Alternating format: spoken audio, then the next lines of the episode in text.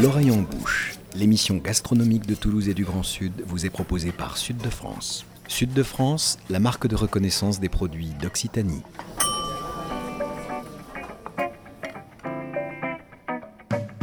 Bonjour et bienvenue dans l'oreille en bouche, l'émission gastronomique qui met Toulouse et le Grand Sud dans ses casseroles et dans vos oreilles.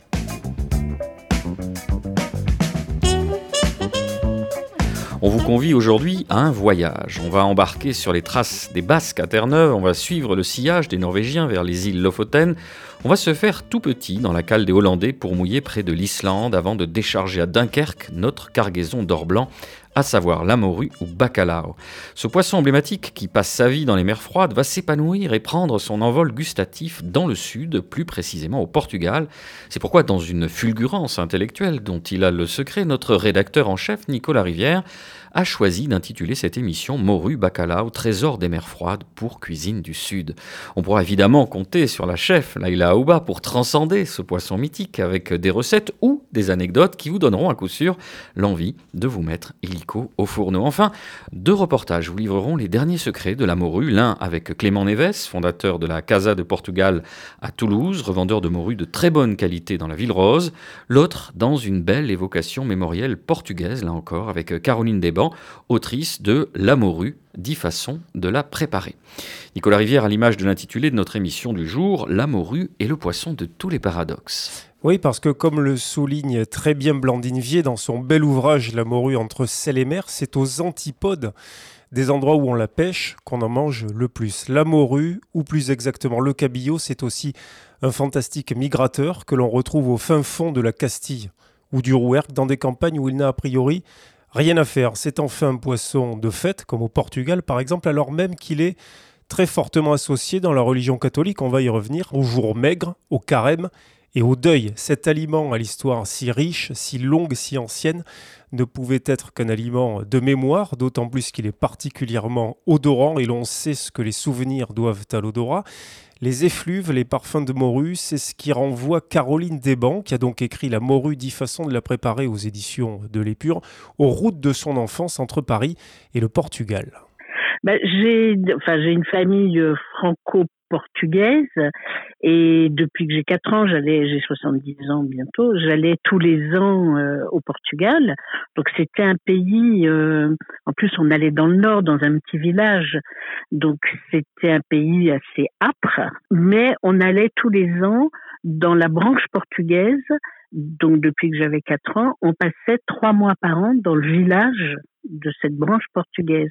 Donc j'avais vraiment une double culture. Euh, très parisienne, 8e arrondissement à Paris, et très paysanne euh, du nord du Portugal. Euh, euh, je parlais les deux langues aussi bien l'une que l'autre, je les parle toujours. Et la morue, c'est ma, ma petite Madeleine. C'est une Madeleine très odorante, donc on la repère dès dès qu'il y en a dans les parages. Euh, moi, je trouvais que la morue c'était que c'était épouvantable quand j'étais enfant, euh, que ça sentait très mauvais. Il y en avait partout, euh, et j'ai mis un petit moment avant d'aimer. Et c'est quand je suis allée moins souvent au Portugal que je me suis mise vraiment euh, à avoir envie d'en manger. C'était le toujours ce qui me ramenait au Portugal. Et toute la famille, euh, chacun a ses recettes, on cuisine tous de la morue. Euh. Là, je regardais là sous les yeux, je vérifiais. J'ai un livre en portugais qui est euh, 1000 recettes de morue. Mais en vérité, je fais toujours très exactement les deux mêmes recettes je fais une recette de morue revenue avec des oignons, de l'huile, des olives, euh, etc. Et l'autre recette, plus que les beignets de morue, je fais ce qu'on appelle les pataniches, qui sont d'une sorte de, pas comme des beignets parce que c'est pas frit, c'est cuit à la poêle euh, des croquettes, une sorte de croquettes de morue. Et c'est les deux recettes que je, que je fais toujours, bien que j'ai des milliers de recettes chez moi. Je reviens sur ces souvenirs d'enfance, de Portugal et de voyage. Caroline Desbancs, vous dédiez votre ouvrage, je cite, aux passagers de la déesse à la morue clandestine. Et vous écrivez La morue a toujours pour moi une odeur de fin de vacances de déesses neuves, de virages de montagne et de joyeuses familles. On a l'impression que tout cela est associé dès le départ à cette déesse dans laquelle vous vous transportiez tous. Ah, la DS, c'était après. On a commencé avec la deux chevaux. et puis quelques années plus tard, ça a été la DS. Euh, bah, on partait comme toutes les familles portugaises, c'est-à-dire euh, euh, tous les hommes, parce qu'il y avait que les hommes à l'époque qui conduisaient, euh, qui faisaient la course à qui arriverait le premier. Euh, donc, euh, pour aller dans le nord du Portugal, c'est quand même 1600 ou 1700 kilomètres. Euh, je crois que c'était un des pays les plus euh, accidentogènes d'Europe, d'ailleurs, à l'époque. Euh, on y allait en voiture, on y allait beaucoup en train, nous les enfants, avec euh, une ou deux personnes de la famille. Et bah, dans le train, il y avait toujours des gens qui sortaient leur beignet de morue, d'ailleurs, parce que ça durait. Je me souviens quand on prenait le train le lundi matin, on arrivait le mardi soir à destination. Comme je suis phobique de l'avion, je continue à prendre le train pour aller au Portugal. On passe par, euh, on change de train à la frontière euh, Irun-Andai. Et après, il y a deux options. Soit on passe par le nord, vraiment le nord du Portugal, euh, on, on, va jusqu'à Vigo et après on redescend puisque nous on était entre Porto et la frontière espagnole.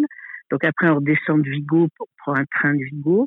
Soit nous, on passait vraiment la plupart des émigrants portugais du Nord, ce qui était la grande majorité. On passait par euh, Villar des villes qui s'appellent Villar Formose ou Pampilhosa. Et récemment, je suis encore passé là en allant au Portugal. C'est un peu moins long qu'avant, mais ça reste très long. On voit qu'à l'instar de, de, la morue, Caroline Desbancs est voyageuse. Elle n'hésite pas à faire un nombre de kilomètres pour se retrouver au Portugal. Et là encore, on voulait pas, absolument pas verser dans le cliché, euh, Nicolas Rivière. On a mis 4 minutes pour associer morue et Portugal. Oui, alors que le Portugal est aujourd'hui, et depuis très longtemps, le premier euh, pays consommateur de morue au monde. 25% de la capture mondiale, ce qui est considérable quand on ramène ça à la superficie et à la population de ce pays. Chaque Portugais en mangerait donc 55 kilos par an, ce qui fait quasiment euh, au moins un kilo, un peu plus d'un kilo euh, par semaine.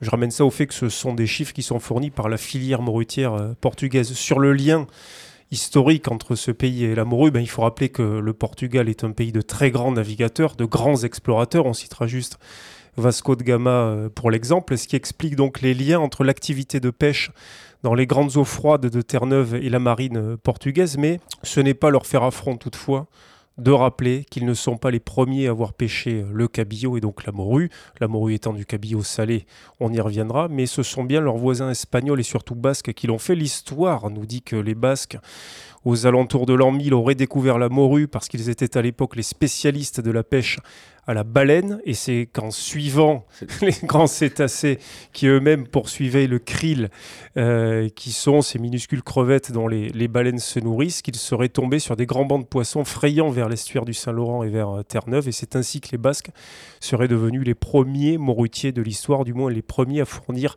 aux Espagnols la morue. Elle évoque aussi une recette qui donne envie, comment elle dit, les, les patani, patanisques comment... Voilà, les pataniscas, alors euh, on parle aussi bien portugais, oui. vous et moi, euh, mais l'idée, effectivement, comme elle le rappelle, ce sont des, des, croquettes. En fait, la recette qu'elle donne dans son ouvrage, hein, et que je donne euh, ici dans, dans ces ordres de grandeur, c'est 300 grammes de morue, un oignon, une gousse d'ail, un bouquet de, persil. On hache évidemment euh, l'oignon, l'ail et le persil. On prépare une pâte avec 15 centilitres d'eau, 10 centilitres de lait, un œuf et 100 g de farine. On fait un appareil avec ça. On poche la morue une dizaine de minutes. On l'effeuille une fois qu'elle est pochée. On mélange ensuite la morue avec la garniture ail oignon, persil, puis on forme des petites galettes qu'on fait frire à la poêle à l'huile d'olive. Donc c'est pas tout à fait euh, ces croquetas de morue, c'est pas tout à fait des acras, mais ça s'en rapproche. Alors question évidemment de débutant, vous avez omis dans la recette le fait que, on va expliquer tout à l'heure la différence entre euh, la morue séchée et la morue salée. Est-ce qu'on ne doit pas la faire dessaler? Si, et ça c'est très important, ça sera fonction effectivement de la taille du morceau euh, qu'on a. Et puis euh, évidemment euh, de la recette je crois qu'un expert, un expert va nous en dire un peu plus dans quelques instants. Laïla, finalement, on l'a dit, la morue est une grande voyageuse. Nicolas faisait référence donc à ses beignets. On trouve aussi traditionnellement les acras de morue. C'est pour vous dire que, que ça, ça, circule pas mal. Il y a encore un peu d'histoire derrière ça? Sur les acras de morue, donc en fait, euh, ce serait étonnant de, se dire sur des eaux chaudes que, euh, en fait, dans les Caraïbes, on va retrouver du cabillaud. Ben, en fait, c'est dû à une histoire de, commerce de l'époque, et notamment avec la découverte de Terre-Neuve et de, ces bandes de cabillaud, qui était une excellente découverte pour euh, les, pêcheurs, que ce soit anglais, Nouvelle-Angleterre ou espagnol et, et basque.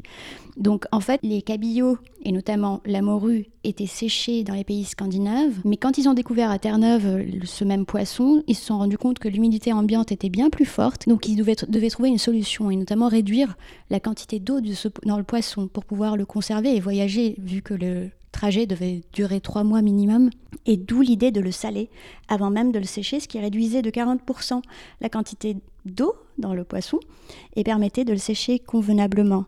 Et du coup, par ce transport, en fait, ils étaient envoyés aux États-Unis, notamment chez les euh, producteurs, enfin les, terriens, les propriétaires terriens de canne à sucre, car ils devaient nourrir leurs esclaves qui travaillaient dans les champs. Et donc tout ce qui était euh, secondaire qui devait être jeté était ramené aux esclaves euh, qui travaillaient les champs de canne à sucre. Et en retour, les bateaux revenaient bien sûr tout plein de jolies choses hein, de là-bas, notamment le coton, le café, etc. Et revenaient avec des esclaves et de la morue pour nourrir les esclaves. Merveille, euh, évidemment, ironique du, commerce triangulaire, les, prémices de cette euh, mondialisation, de cette grande voyageuse.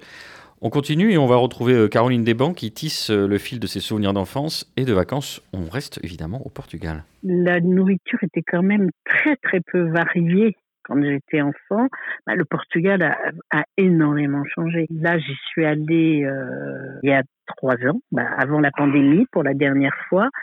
Et euh, c'est vrai que la gastronomie portugaise, alors on mange bien quasiment partout. On mange bien et trop quasiment partout.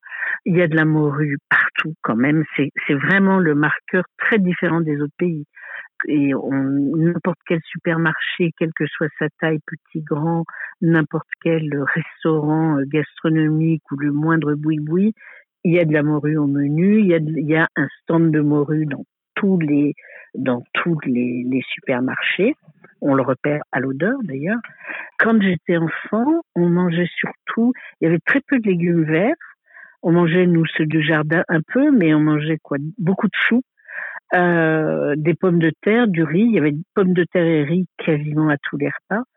Euh, et euh, un peu de haricots verts et de la salade verte et quelques tomates, mais il y avait très peu de variétés de légumes, alors que quand je suis allée à Lisbonne il y a trois ans, euh, on trouve, on trouve tout. Et est-ce qu'à Paris, où vous résidez, vous en trouvez facilement et, et où d'ailleurs? Alors, mon poissonnier, j'habite dans le 13e arrondissement, qui est d'origine portugaise, du du village à côté d'une autre, euh, je trouve facilement de la morue salée, c'est-à-dire des gros pavés de morue salée.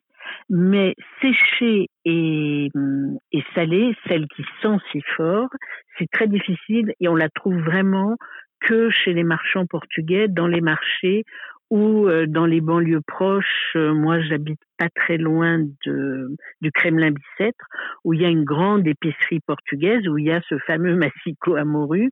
Euh, quand je veux vraiment l'acheter séché, c'est là que je vais l'acheter. Euh, sinon, on trouve les gros pavés euh, blancs euh, qu'il faut quand même faire dessaler pendant 24 heures. Hein. Enfin, ça dépend de la taille, de l'épaisseur du pavé. Mais et, quand j'ai demandé à mon poissonnier portugais pourquoi il nous on n'avait pas des petits stocks chez lui? Il m'a dit parce que après mon camion sent la morue euh, on sent que ça dans mon camion. Il y a comment un portugais peut se plaindre de ça? Vous mangez toujours autant de morue Caroline? Et quand je dis autant c'est autant que votre passion euh, le laisse supposer hein. euh, un petit peu moins maintenant mais oui, j'en mange, enfin plus que la moyenne des Français en tout cas. Euh, j'en achète, je dirais, je mange peut-être deux fois par mois, ce qui est euh, beaucoup plus que la moyenne des Français. mais Mais ma sœur, qui a vécu, elle, toute sa vie au, Brésil et beaucoup plus que moi au Portugal, elle, elle en cuisine quasiment toutes les semaines. Nicolas Rivière, Caroline Desbancs faisait euh, la distinction euh, entre la morue salée et la morue séchée et salée. Euh, Laila nous a donné un avant-goût de, de, ce distinguo, mais vous vouliez y revenir? Oui, oui, juste pour apporter une ou deux précisions qui vont dans le même sens. Hein. La morue salée uniquement, on l'appelle la morue verte. C'est cette morue à chair souple et moelleuse euh, qui est d'un blanc avec des reflets irisés. C'est pour ça qu'on l'appelait euh, ainsi. On peut la rouler sur elle-même, cette morue salée, donc dite aussi morue verte. La morue salée séchée, c'est ce qu'on appelle aussi la merluche. Et le séchage, en fait, augmente la conservation. Donc pendant longtemps, on la faisait sécher sur des galets ou sur des graves. C'était l'usage notamment à Bayonne ou, à Saint-Pierre et Miquelon, par exemple. Ou alors sur ce qu'on appelait les pandilles, qui sont des séchoirs en bois. Et ça, c'était une tradition à Bègle, à côté euh, de Bordeaux, qui a été évidemment euh, l'épicentre en France de l'artisanat euh, morutier jusque dans les années 90. Euh, elle fait aussi référence à, sa sœur Caroline, qui a vécu aussi au Brésil et qui, alors pour le coup, en mange toutes les semaines. Il, va, faire, va falloir faire assaut d'inventivité, parce que sinon, au bout de deux semaines, on se dit, bon, c'est pas possible, on va toujours manger la même chose. Et c'est pour ça qu'on dit que les Portugais ont mille et une recettes. Oui, et ça, c'est pas une légende, hein, parce que cet ouvrage-là m'a été prêté par Clément Neves qu'on va écouter dans la deuxième partie de cette émission, mhm. et qui m'a prêté hein, cet ouvrage, hein, donc j'ai pu le, consulter. Bah, là encore, c'est un paradoxe associé à, la, morue, qui est un mets, une fois encore, euh, dont l'image est celle de la tempérance, de l'abstinence. La blancheur fait aussi référence à la virginité. Et bien dans le même temps, il fallait ruser de mille et une manières pour pouvoir en manger très souvent pendant ce temps liturgique, notamment du carême, qui dure 40 jours entre la passion du Christ et sa résurrection.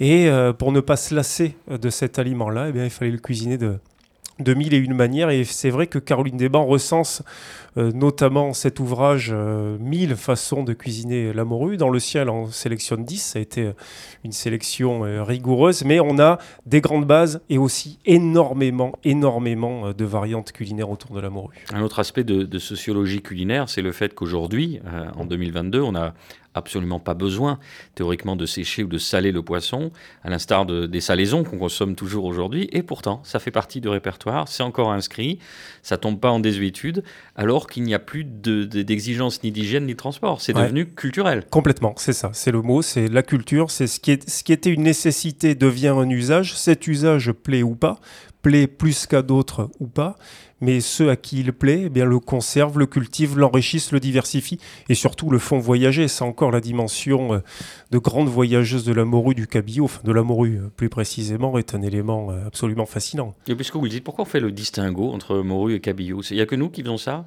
Ah non, c'est universel ça aussi. Ça fait partie de cette idée de grand partage de la morue. La, la morue ne devient morue qu'à partir du moment où on sale euh, du cabillaud. Sinon, ça reste un poisson, un poisson qui est d'ailleurs euh, dans l'économie et la domesticité de l'histoire de l'alimentation euh, quelque chose de particulièrement intéressant, très nourrissant, qui peut se conserver facilement, qui peut voyager beaucoup. On l'a dit parce qu'une fois salé, une fois séché, on peut le manipuler de, différentes manières. Mais il faut effectivement rappeler qu'il s'agit de cabillaud. Le nom, le nom du poisson frais, c'est le cabillaud. La morue n'existe qu'à l'état salé et donc euh, à l'état de poisson déjà travaillé. Voilà, elle a gagné euh, la transcendance par le sel. C'est beau. Allez, on se fait une petite respiration musicale avant de replonger dans les mers froides en compagnie de la morue.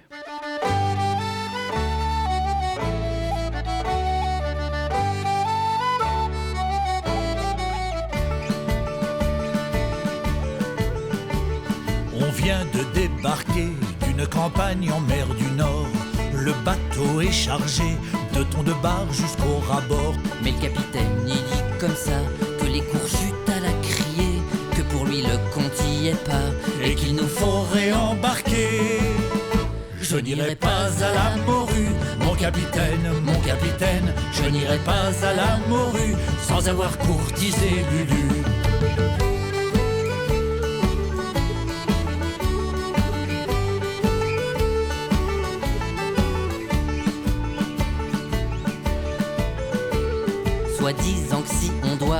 Doit enchaîner comme des galériens, ce serait du fait qu'il y a la concurrence des Norvégiens. Les Portugais sont à Terre-Neuve, les, Espagnols jusqu'aux Açores. Qu'il fasse soleil ou bien qu'il pleuve, faut faire du chiffre, sinon t'es mort.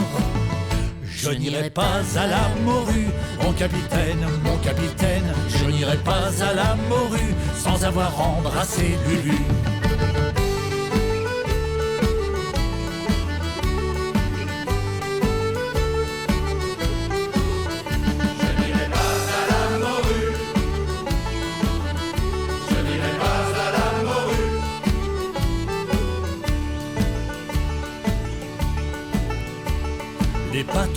Savent pas ce que c'est qu'un mois sur l'océan. Ils connaissent pas le froid, Sont jamais vidés un flétan. je voudrais bien les voir à l'ouvrage. Ils changeraient vite de chanson. Vider ses tripes au bastingage. Ça vous passe le goût du saumon. Je n'irai pas à la morue, mon capitaine, mon capitaine. Je n'irai pas à la morue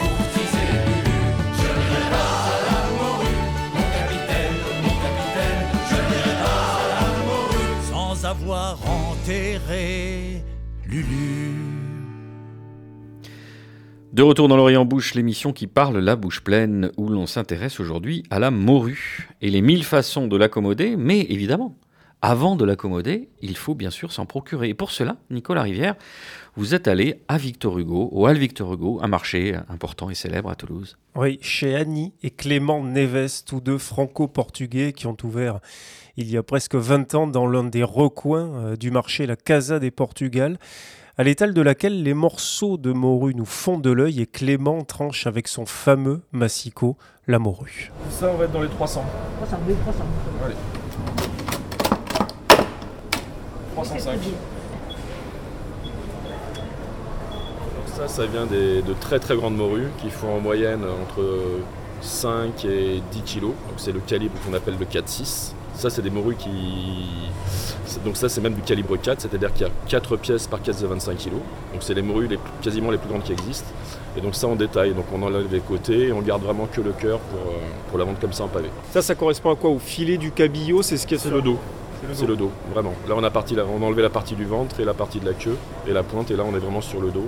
On a une partie euh, bien sèche, bien épaisse. Et l'avantage de ce produit-là, c'est quand on va le dessaler, on va gagner 40% du poids en le réhydratant. Donc, c'est un produit qui est avantageux. Quand vous achetez un kilo, vous vous retrouvez à la fin avec un kilo 400.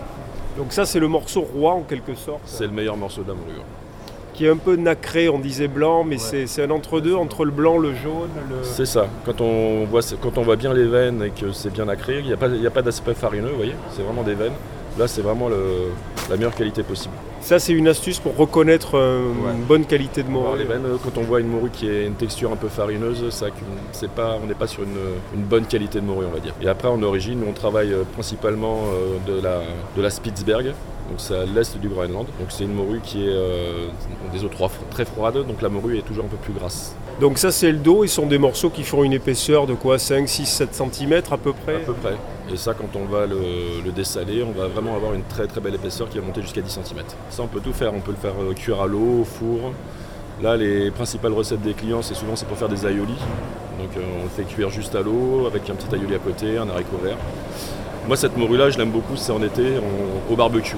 On la fait quasiment cuire que à l'unité latérale, Donc côté peau. hein. côté peau, et on la ressaisit juste un petit peu à la fin de l'autre côté. Et ça, au barbecue, c'est très très bon. Et c'est une recette très facile. Et alors le dessalage pour ces morceaux-là, on verra pour les autres ensuite, mais euh, comment on s'y prend euh, à la maison Ça, on le met à tremper dans de l'eau froide. Normalement, moi je préconise minimum 48 heures. Mais là, vu l'épaisseur du morceau, on sera même sur du 3-4 jours. Et avec de l'eau fraîche qu'on va renouveler, donc 3 fois par jour à peu près. Alors ensuite, il y a les pavés bas de morue. C'est ça. Donc ça, c'est les parties plus proches de la queue, donc il y a un petit peu plus d'arête. Donc ça, on le, on le fait un petit peu moins cher que les morceaux les plus nobles. C'est un petit peu comme dans le, dans une, dans le bœuf ou dans le porc ou dans le veau. Et bien, chaque partie euh, un- une propriété particulière et un prix différent. Et ça, on l'utilise pour faire quoi de différent? Plutôt en ragoût. Ça, on va pas le faire cuire euh, ou juste cuire à l'eau. Ça, on va pas, on va pas le faire faire au four. On n'aura pas une, on aura une épaisseur un peu moins importante. C'est, euh, c'est un petit peu moins noble. Après, avec ces morceaux-là, comme ils sont moins chers, ça peut être euh, pratique pour faire de la brandade, par exemple. Alors, il faut l'éplucher, il faut enlever les à la peau, les arêtes. Mais pour la brandade, ça peut être pratique. Ensuite, il y a la morue effilochée. Alors ça, c'est uniquement pour la brandade ou, les acras de morue ou les légumes farcis. Et en fait, dès qu'on a besoin de morue euh, déjà toute prête, ça c'est pratique parce qu'on a enlevé la peau et les arêtes. Et en, en- en temps de dessalage, on gagne énormément de temps puisque ça, une fois qu'elle est euh, euh, émiettée comme ça, il faudra plus que 3 heures ou 4 heures. Et on, on le voit bien que c'est des morceaux beaucoup plus fins. L'origine sera la même, la qualité de séchage sera la même, mais les morceaux sont moins nobles que ce que nous on prenait au départ. Et alors ensuite, il y a d'autres euh, il y a d'autres morceaux là. Qu'est-ce que c'est ça? Alors là, on est sur de la petite morue entière. Donc on est sur le. Ça, c'est une morue qui fait en moyenne 1,3 kg, 1,4 kg. Ça, c'est des, des morues que les gens vont acheter en entier, qu'on va leur découper et qui vont consommer dans la semaine. Ça, on va dire que ça, c'est la morue de la semaine et le, le beau pavé, c'est la morue du dimanche. Et euh, ça, euh, dans. C'est toujours d'actualité, hein, mais dans le temps, ma mère, par exemple, elle achetait ça, euh, on coupait en morceaux et on mangeait ça euh, en semaine. Euh, C'est une morue qui est beaucoup moins épaisse et qui revient beaucoup moins cher que le, pavé, en fait. C'est fin, mais il y a quand même une, épaisseur. on va gagner de l'épaisseur au dessalage. Et après, là, on va tirer des portions de 300-400 grammes, de 300 grammes, on va dire. Là, par exemple, une morue comme ça, qui nous fait un petit kilo. On va pouvoir tirer, allez, 6 parts, 6 parts pour un prix qui va être dans les 15 euros. Alors Et- que si on va faire 6 parts dans le, dans le pavé, on va être euh, plus dans les 30 euros que dans les 15. Alors que la qualité est identique. euh, Oui, c'est uniquement une question de calibre. Comme tous les poissons, euh, plus le poisson est petit, moins il est cher au kilo. Plus le poisson est gros, plus il est cher au kilo.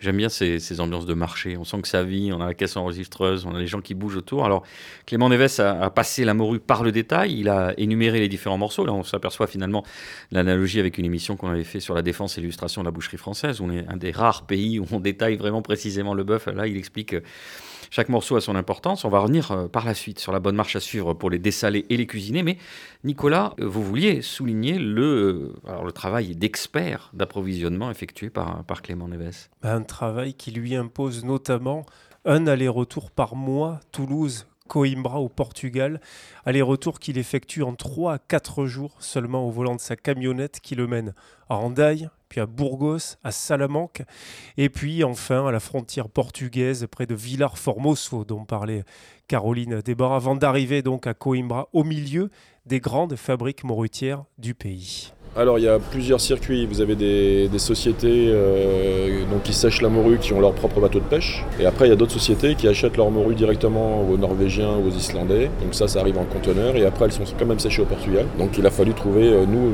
la qualité qu'il fallait. Euh, mais ça nous a pris du temps.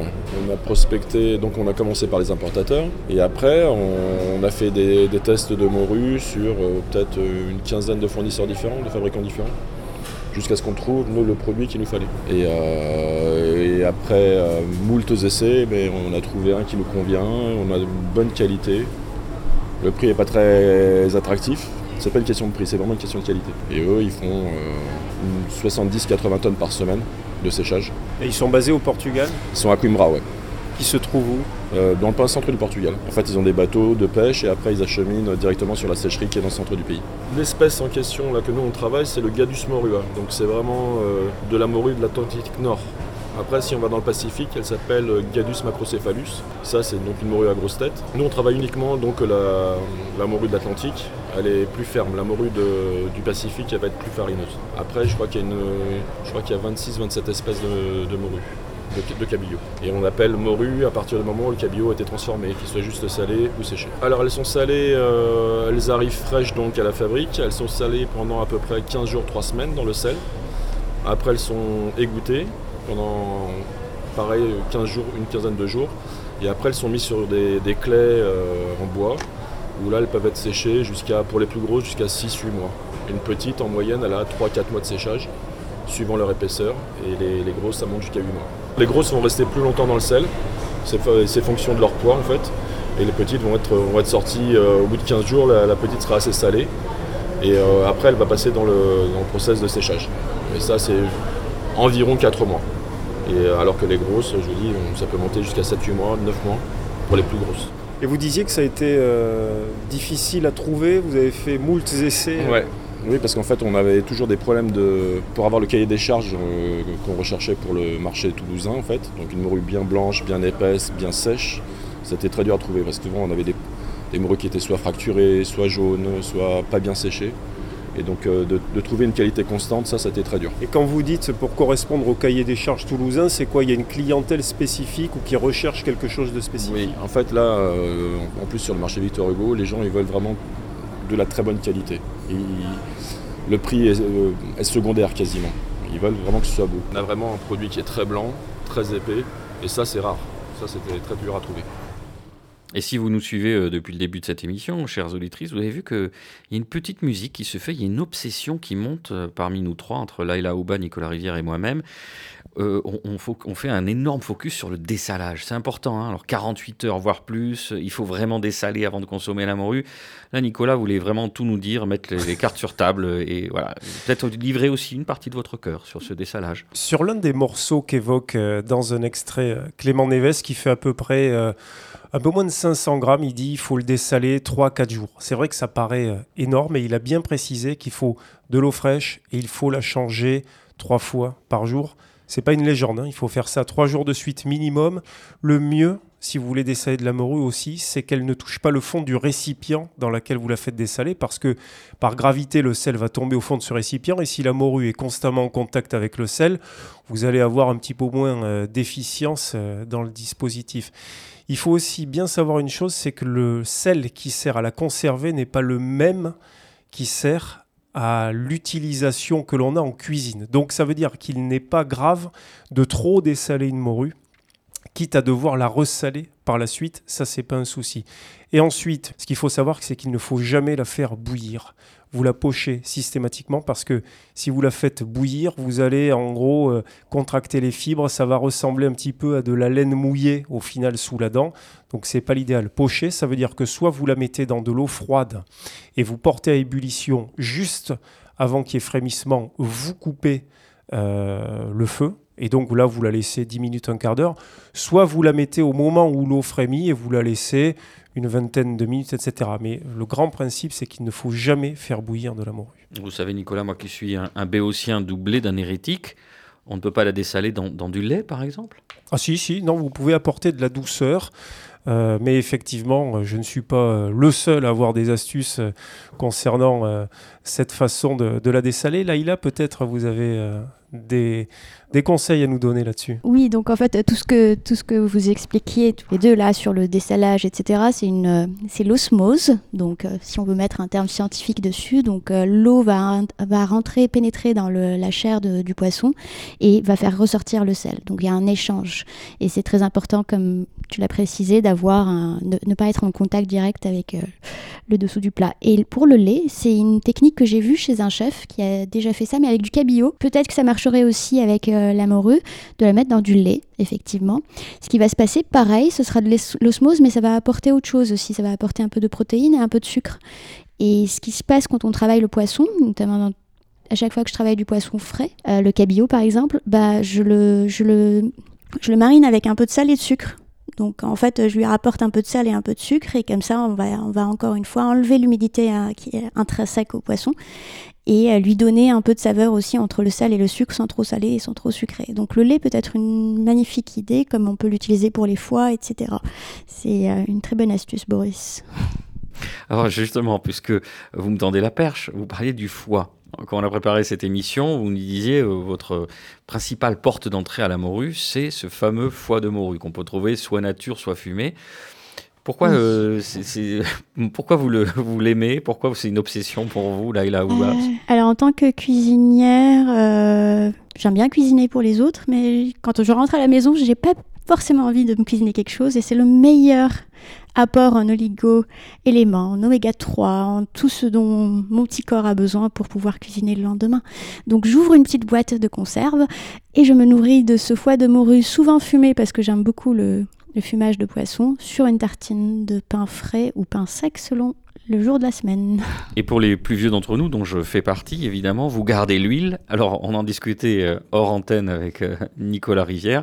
Évidemment, Nicolas, vous avez raison. J'ai 50 ans et je fais partie de ceux euh, dont les parents, mus par je ne sais quelle pression hygiéniste, avaient décidé de nous, de nous faire ingurgiter du foie de morue, de l'huile de foie de morue, pardon. Et c'était franchement un des premiers cercles de l'enfer. C'était juste abject. vous me paraissez bien jeune pour en avoir ingurgité, parce qu'effectivement, c'était un fortifiant légendaire, hein, l'huile de foie de morue, qui était administrée à la cuillère à des générations d'enfants dont on vient d'apprendre que vous faisiez euh, partie. Euh, J'étais de constitution débile ou chétive. qui n'était pas toujours persuadé de ses incomparables euh, vertus égard à son odeur. Vous gardez quel souvenir de l'odeur de l'huile de foie de morue, Boris ben, C'était pas si prégnant que ça, l'odeur. C'est la consistance, vraiment, c'était et, le goût c'était... Mais l'odeur, non, ça m'avait pas choqué. En revanche, effectivement, si vous faites une tartine de, foie de morue, il faut bien se laver les mains après quand même, là et là, parce que là, pour le coup, et à, force si c'est fumé, ça reste un peu sur les doigts. On va donner quand même des recettes un peu plus ragoûtantes, parce que là, on vous a pas fait fuir, chers auditrices. On va commencer peut-être avec quelque chose d'original, une recette de morue crue, Nicolas. Bah oui, la fameuse recette de l'esqueixade catalane. Alors, esqueixade en catalan, qui signifie effiloché. D'ailleurs, il faut préciser que la morue ses filoches crues et ses feuilles cuites. Alors évidemment, cette salade de morue crue, vous pouvez l'accommoder de mille et une manières. Encore une fois, le grand principe, c'est huile d'olive, quelques jeunes légumes ou légumes nouveaux quand on arrive par exemple à la saison euh, du printemps, hein, ce qui va être notre cas. Donc par exemple des aillés, des oignons, euh, des oignons jeunes, euh, évidemment un trait de citron, un peu de vinaigre si vous le voulez, et puis alors quelque chose qui est moins saisonnier, mais des olives, hein, évidemment, quelques olives, et puis à la belle saison, pourquoi pas des tomates. Et là encore, on peut varier ce répertoire-là de, de mille et une façons. On va aborder aussi euh, deux grands classiques, euh, l'aioli et les brandades, vous avez précisé. D'abord l'aioli. Oui, l'aioli qui est évidemment un grand classique donc de la cuisine du Sud, en tout cas euh, en France, hein, qui est la contraction et l'usage provençal de l'ail et de l'huile. Donc on n'utilise pas d'œuf dans la préparation de l'aioli. Pour ce qui concerne l'aioli en tant que sauce, quand le terme désigne le plat, on y retrouve évidemment de la morue, mais on retrouve aussi des bulots principalement. Et puis alors, les légumes qui font partie de ce qui est indispensable dans la constitution euh, de l'aioli sont les haricots verts, les pommes de terre. Après, vous pouvez, encore une fois en saison, le varier de différentes façons, des artichauts, etc. Il y a toujours aussi quand même de l'œuf, il peut y avoir du chou-fleur, etc., etc. Et là, le grand principe, pareil, pour la cuisson, c'est morue euh, pochée. Et puis, vous servez ça dans un grand plat, la sauce à part, et tout le monde se sert. Et j'évoquais les brandades pour réconcilier les plus jeunes d'entre nous qui euh, ont un souvenir de cantine où c'était souvent infâme, euh, un souvenir de peut-être de préparation industrielle ou semi-industrielle où là c'est encore plus infâme, alors qu'une bonne brandade, une bonne brandade des familles, Nicolas Rivière. C'est délicieux et c'est en plus simplissime à réaliser. Et là encore, hein, euh, les ingrédients sont simples et le principe l'est tout autant. Morue, pommes de terre, huile d'olive, un petit peu de crème si vous le souhaitez, si vous voulez adoucir, de l'ail, du persil. L'idée, en tout cas, ce que moi j'aime manger quand j'ai envie de faire véritablement euh, une brandade, c'est d'avoir des morceaux de morue qui soient quand même conséquents sous la dent, de ne pas trop écraser donc la morue, de ne pas trop non plus écraser la pomme de terre et d'avoir quelque chose euh, qui soit à la fois souple mais qui donne un petit peu de mâche. Et il est vrai que on parle de la brandade mais il faut dire les brandades parce que Blandine Vier par exemple dans son ouvrage La morue entre sel et mer en donne au moins une quinzaine euh, de variantes et puis il y a surtout la brandade nimoise qui elle n'a strictement rien à voir avec la préparation que je viens d'évoquer. Il n'y a pas de pomme de terre dans la brandade de Nîmes, c'est uniquement de la morue de l'huile d'olive et du lait. Et il faut compter à peu près un kilo de morue pour 50 ou 60 centilitres d'huile et 25 centilitres de lait. C'est un travail à la fourchette qui est On extrêmement est dans la légèreté. long ouais, et qui donne quelque chose d'extrêmement blanc, nacré, qui s'apparente quand même à quelque chose qu'on étale sur des tranches de pain un petit peu rassis, de pain de campagne un petit peu sec ou grillé, qui ne se mange pas comme ça, de la même manière que la brandade classique avec des pommes de terre. De votre côté, euh, Laïla, vous avez décidé de faire une mica, comme on dit dans le jargon, Michael Lecomberi. Quand on vous dit recette de morue, vous dites euh, Ouais, je vais vous faire un truc avec du cabillaud. Oui, désolé. C'est ma, mon inculture sur la morue. euh, C'est peut-être, c'est pas, c'est pas que j'aime pas la morue, mais je, n'ai pas été amenée à la cuisiner. Donc là où j'ai pu cuisiner du cabillaud énormément, euh, j'ai pu travailler le cabillaud frais. Donc ce qui va se rapprocher, ça va être peut-être plus être le haddock. Et donc là, on peut faire une chaudrée, notamment. Et une chaudrée, bah, c'est les patates. On va toujours avoir des patates. Et le meilleur allié de la morue, de ce genre de poisson qui est salé, c'est toujours les pommes de terre, en fait. Ce côté. euh, Enfin, ce côté- je sais pas comment l'expliquer, mais la pomme de terre va très bien avec euh, les poissons secs, les poissons fumés, les poissons frais.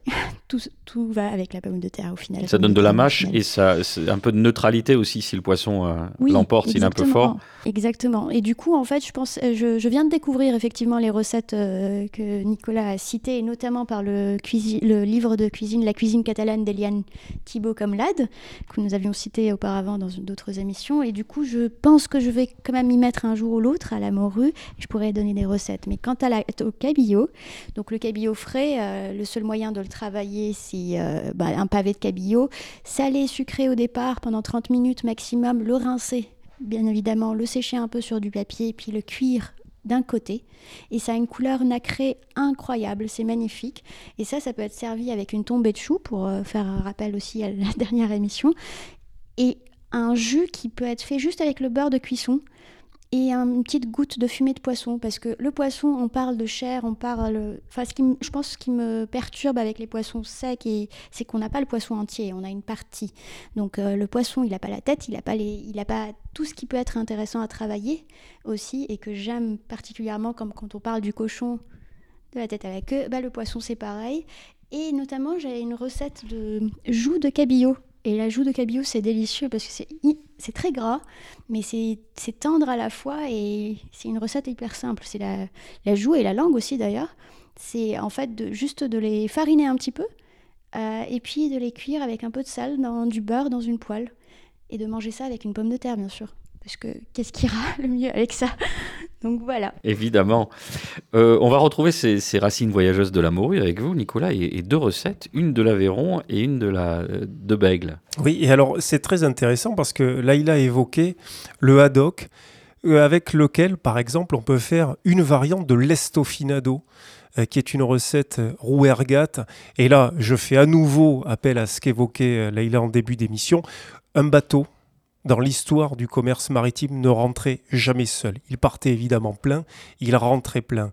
Et donc, les rouergas qui amenaient du bois, qui amenaient aussi du minerai de fer, qui en rapportaient, etc., descendaient le Lot, descendaient le Tarn, descendaient la Garonne jusqu'à Bordeaux. Ils revenaient avec du stockfish qui est en réalité ce poisson bâton, hein, qui est la traduction littérale en anglais euh, de poisson euh, bâton, et qui, en rentrant vers Decazeville, hein, vers l'Aveyron, le laissait traîner à l'arrière des gabarres, ce qui lui permettait d'être dessalé. Et quand ils arrivaient à bon port, à maison, eh bien, le poisson était dessalé. Ils pouvaient l'utiliser pour faire donc l'estofinado, qui n'est qu'une variante en fait de la brandade, celle qu'on utilise avec des pommes de terre, à laquelle il rajoutait quand même de l'œuf dur, de l'œuf frais et puis surtout de l'huile de noix qui apportait là aussi euh, beaucoup de goût euh, à une préparation qui n'en manquait pas déjà.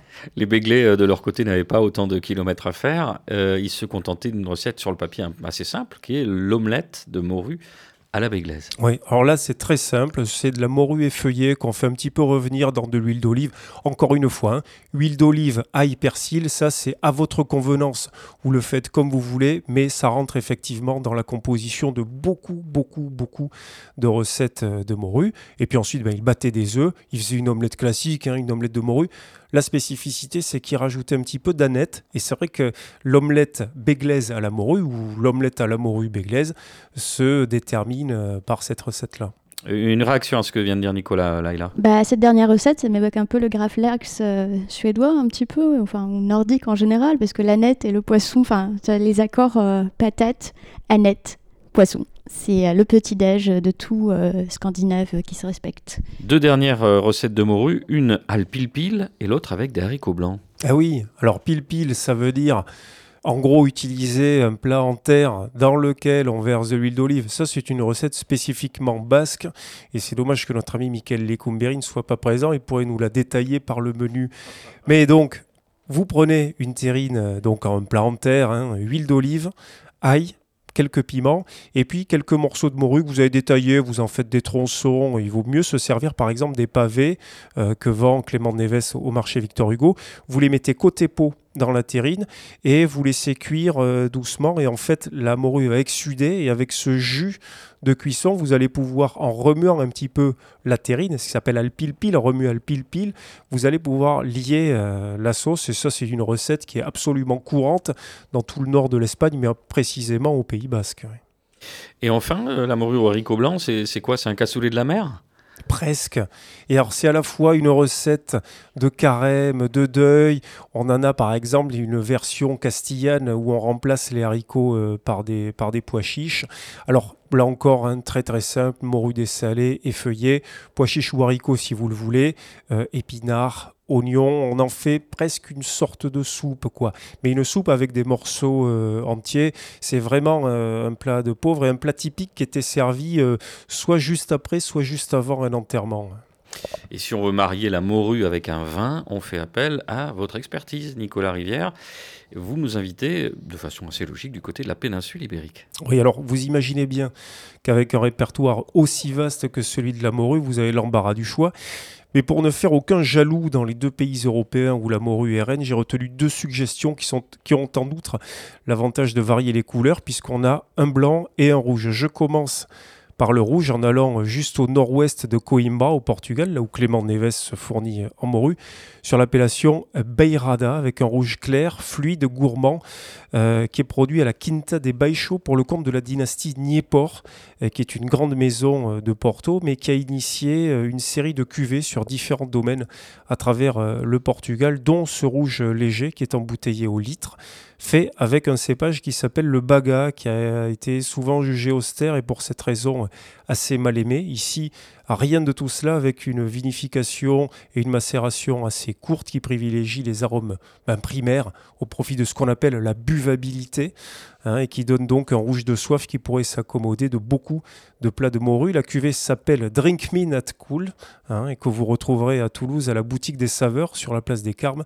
où la sommelière Manon Dubois et l'équipe qui officie avec elle pourra également vous emmener au Pays basque espagnol, donc dans la province d'Alava, entre Bilbao et Vitoria, qui est l'une des zones de production du Chacoli, qui est un vin blanc euh, basque connu, lui, entre autres, pour le folklore autour de son service, hein, la façon qu'on a de l'étirer dans le verre. Le Chacoli dont je vous parle, Astobis, est produit sur une dizaine d'hectares, sur une propriété d'une dizaine d'hectares, complanté de variétés autochtones. Donc prenez votre carnet de notes, euh, Boris. Ondarabi souris, Souris zériaté et Isirikiota. L'ampélographie d'ailleurs se dispute hein, pour savoir quels sont les liens de ressemblance entre ces cépages-là, relativement imprononçables pour vous, et le petit courbu ou le gros mansin que l'on retrouve du côté euh, de Jurançon et des Pyrénées, euh, du Piémont pyrénéen français. Bon, bref, Astobissa en tout cas qui se révèle comme un chacoli au reflet jaune pâle avec une gamme aromatique assez intense, tout cela tenu par beaucoup d'acidité, ce qui caractérise évidemment les Chacoli, donc un très beau compromis, là encore, pour différentes façons d'accommoder la morue. Je crois que je vais me contenter de, les boire, en fait, tout simplement, hein, plutôt que de citer les, cépages ou, vos, formules incantatoires que je ne saurais prononcer, évidemment. Allez, avant de vous retrouver dans la dernière partie de l'Orient en bouche, on fait une petite session de musicothérapie par le rire avec Bobby Lapointe. Si l'on ne voit pas pleurer les poissons, qui sont dans l'eau profonde. C'est que jamais quand ils sont polissons, leur maman ne les gronde. Quand ils s'oublient à faire pipi au lit, ou bien sur leurs chaussettes, ou à cracher comme des papolis, elles restent muettes. La maman des poissons elle est bien gentille, elle ne leur fait jamais la vie, ne leur fait jamais de tartines, ils mangent quand ils ont envie, et quand ça a dîné sardine. La maman des poissons, elle a l'œil tout rond, on ne la voit jamais froncer les sourcils. Ces petits l'aiment bien, elle est bien gentille, et moi je l'aime bien avec du citron. La maman des poissons, elle est bien gentille. S'ils veulent prendre un petit verre, elle les approuve de deux oui, leur montre en commençant ennui. On les décroche de leur patère. La maman des poissons, elle a l'œil tout rond, on ne la voit jamais froncer les sourcils. Ces petits l'aiment bien, elle est bien gentille, et moi je l'aime bien avec du citron. La maman des poissons, elle est bien gentille. S'ils veulent être maquereaux, c'est pas elle qui les empêche de se faire des bleues sur le dos dans un banc à peinture fraîche. La maman des poissons, elle a l'œil tout rond, on ne la voit jamais froncer les sourcils. Ces petits l'aiment bien, elle est bien gentille, et moi je l'aime bien avec du citron. La maman des poissons. Elle est bien gentille, j'en connais un qui s'est marié à une grande république. Il dit quand elle lui fait la nique, ah qu'est-ce que tu me fais marrer? La maman des poissons, elle a l'œil tout rond, on ne la voit jamais froncer les sourcils. Ces petits l'aiment bien, elle est bien gentille, et moi je l'aime bien avec du citron. Si l'on ne voit pas pleurer les poissons qui sont dans l'eau profonde, c'est que jamais quand ils sont polissons, leur maman ne les gronde. Quand ils s'oublient à faire pipi au lit, ou bien sur leurs chaussettes, ou à cracher comme des papolis, elle reste muette, la maman des poissons, elle est bien gentille. Vous êtes toujours à l'écoute de l'Orient Bouche pour le quartier libre, le moment de liberté de nos chroniqueurs cette semaine. Ils ont beaucoup lu, notamment vous, Laïla. Euh, cuisiner le poisson, racontez-nous. Alors, c'est un livre du chef Josh Nealand, c'est un chef australien. Euh, le livre est aux éditions Marabout, ça a été traduit en 2020. Euh, j'avais le bouquin en version anglaise qui est une bible pour tous ceux qui veulent utiliser les abats de poissons notamment, mais aussi tous les poissons, tous les techniques. En fait, il traite le poisson comme si c'était une viande, donc il fait des charcuteries de poissons. Et ce qui est intéressant, en fait, c'est de voir comment chaque poisson peut être traité de A à Z, même les yeux euh, en friture, des choses incroyables. Mais faut pas que ça vous dégoûte. Au contraire, il y a des recettes euh, magnifiques. Euh, des poissons, même des anchois avec une huile spécifique, par exemple une huile de laurier, une pincée de sel, du bon poivre et, ça fait l'affaire.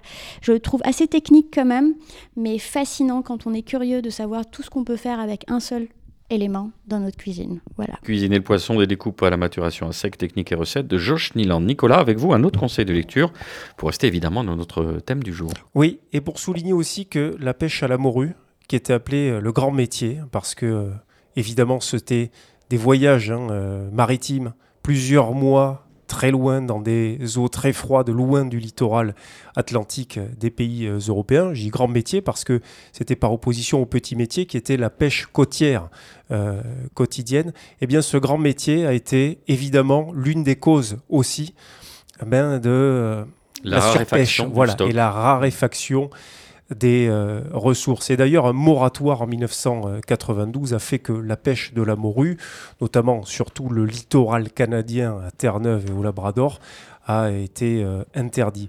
Tout cela pour vous dire qu'il y a un ouvrage passionnant d'Anita Conti qui s'appelle Racleur d'océan et le titre lui-même est très fort, vous permettra de mieux saisir ce qu'était la vie dans les années 50 de tout un équipage qui partait pêcher la morue pendant des campagnes de plusieurs mois. Anita Conti était surnommée évidemment la Dame de la Mer, elle est une pionnière de l'océanographie hein, et puis évidemment de ce qu'on a appelé euh, l'écologie euh, maritime. Et c'est un récit assez stupéfiant des conditions à la fois des hommes et de ce qui a conduit aujourd'hui, hein, euh, évidemment, à la surpêche et, et, à la réfaction de la ressource. Je vous renvoie évidemment au site de l'association Bloom qui s'intéresse particulièrement à toutes ces questions-là. Merci à tous les deux. L'oreille en bouche, c'est fini. Merci à vous de nous avoir suivis. Cette émission est coproduite et diffusée par L'Homme qui a vu l'Homme qui a vu l'ours, Radio Radio, Radio Radio Plus et Radio Terre. Vous pouvez nous retrouver sur notre page Facebook, nous réécouter sur Radio Radio Toulouse.net et toutes les plateformes de streaming. Je vous rappelle enfin ce proverbe ukrainien une mouche ne se pose point sur une marmite d'eau bouillante. Rendez-vous dans 15 jours et d'ici là, portez-vous mieux.